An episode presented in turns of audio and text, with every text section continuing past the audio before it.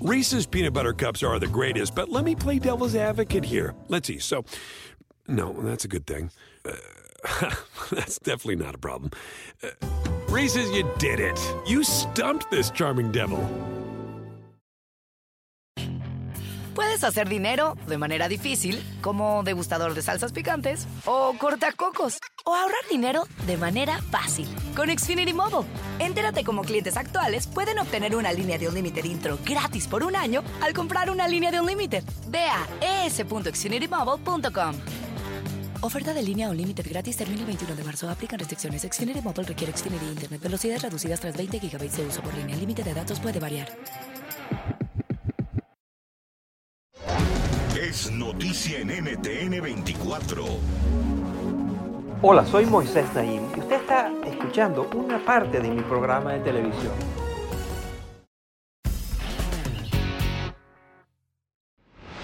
Estados Unidos y China compiten por el dominio del comercio internacional, de la tecnología, de las capacidades militares.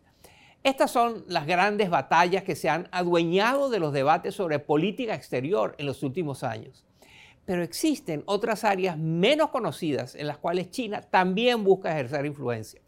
Estoy hablando nada más y nada menos que del cine. Este es uno de los sorprendentes hallazgos y focos de investigación de mi invitado de hoy. Su nombre es Eric Schwartzel.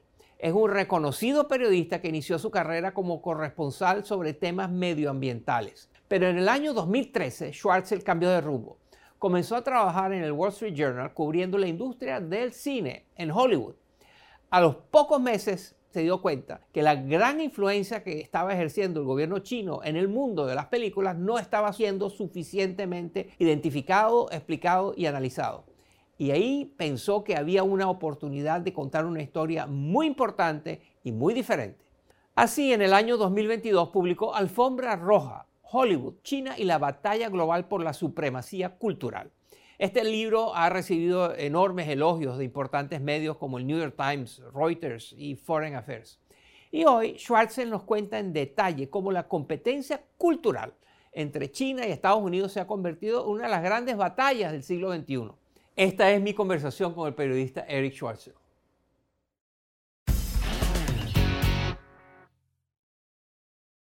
Bienvenido al programa, Eric Schwarzer. Gracias por acompañarnos. En tu libro, Alfombra Roja, tú mantienes que las películas de Hollywood hoy en día se están diseñando específicamente para el público chino. Háblanos de una película que sea un ejemplo de esta tendencia que tú revelas. China has the number one box office in the world. China es el país más taquillero del mundo. Es un mercado demasiado grande como para que un estudio de Hollywood lo ignore. Un ejemplo reciente que creo que pudo haber pasado desapercibido es la película de acción llamada Agentes 355. Trata sobre un grupo de mujeres agentes que viajan por el mundo enfrentando a peligrosos criminales. Es una de esas historias clásicas, con un toque feminista. Pero el personaje de una de esas agentes es interpretado por una actriz china llamada Fang Bingbing, cuyo papel fue incluido en la película para apelar a la audiencia del gigante asiático. Y no solo eso, cada vez que su personaje aparece es increíblemente bueno. Por ejemplo, ayuda a sanar las heridas de sus compatriotas con la medicina tradicional china. Y al final de la película ocurre una gran balacera en Shanghái. La única diferencia es que cuando cesan las balas, llega la policía a poner orden. Es un ejemplo clásico de cómo la influencia china no solo se está tomando en cuenta a nivel de los personajes, sino también a nivel de la trama. Si esa escena se hubiese llevado a cabo en cualquier otra gran ciudad del mundo, probablemente no veríamos llegar a la policía para asegurarse de que todo esté bien, como sucede en China. We probably wouldn't have to see the police coming in to make sure everything's okay as they do in China. Tú has comparado a Pekín ni más ni menos con los nazis en lo que respecta a las exigencias que se imponen a los estudios de cine. ¿Cuáles son algunas de las reglas que deben seguir los estudios cinematográficos para que sus películas se exhiban en China? So before any movie is shown in Chinese theaters, it has to be approved by Chinese censors. Antes de estrenar cualquier película en los cines de China, deben ser aprobadas por unos censuradores en Pekín.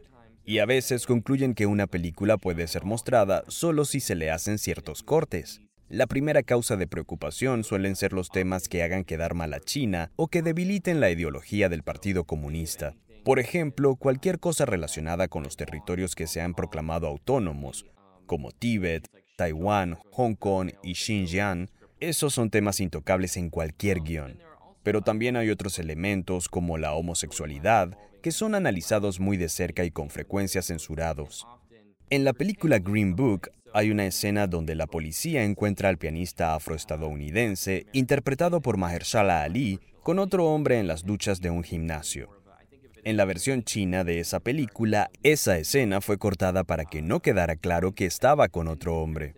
La comparación con los nazis es apropiada porque cuando Hitler estaba por llegar al poder, una de las cosas que decía que haría era castigar a cualquier estudio de Hollywood que hiciera películas con las que su régimen no estuviese de acuerdo. Eso podía significar que no aceptarían su próxima película en Alemania, que les cancelarían los acuerdos de distribución o que castigarían a las empresas principales. Y China también está aplicando este tipo de consecuencias económicas. ¿Puede la creciente importancia de China en Hollywood tener repercusiones para la democracia en todo el mundo? Pienso que sí, porque la segunda mitad del siglo XX nos demostró cómo Estados Unidos puede transmitir sus valores al resto del mundo mediante su cultura. Y eso va mucho más allá de mostrar a los héroes estadounidenses salvando el mundo. También tiene que ver con los vestuarios y las glamorosas estrellas de cine por las que Estados Unidos se ha dado a conocer. Y creo que esos valores en las películas de Hollywood están siendo corrompidos por la influencia china, que busca asegurarse de que los guiones solo muestren una perspectiva específica de la nación más poblada del mundo. Pero también creo que el objetivo final de China es poder enviar su entretenimiento al exterior, Pasé un tiempo en Kenia, donde las series de televisión y las películas chinas están mucho más presentes que en otras partes del mundo. Y eso se debe a que las productoras pagan por doblar sus contenidos a los idiomas y dialectos locales, que son hablados por tan pocas personas que las productoras estadounidenses no harían ese esfuerzo. Podrás imaginar que estas películas y series presentan una visión muy específica y con frecuencia sesgada de la vida y de la posición de China en el mundo.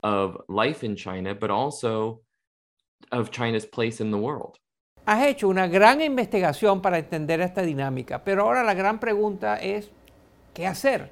I think this is this is the big question because Creo que esta es la gran pregunta porque en Hollywood existe la percepción de que los ejecutivos de los estudios están simplemente respondiendo a las realidades del mercado y en ciertos casos a sus obligaciones legales. Sí pienso que en la industria del cine existen preocupaciones sobre cómo esta aceptación pasiva a la influencia china será recordada en 30 o 40 años.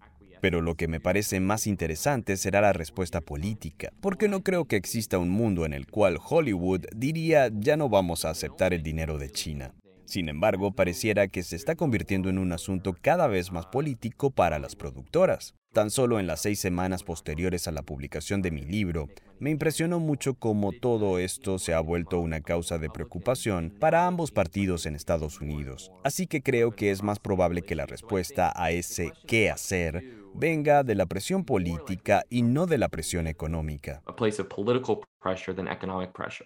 ¿Quiénes crees tú que ganarán la batalla mundial por la supremacía cultural?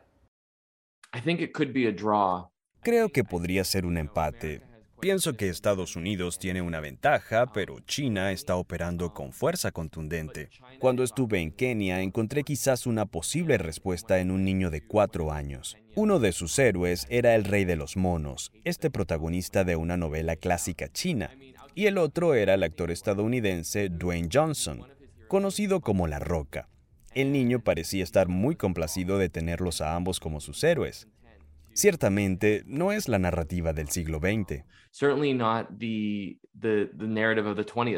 Eric Schwartzel es autor de La Alfombra Roja, Hollywood, China y la batalla global por la supremacía cultural.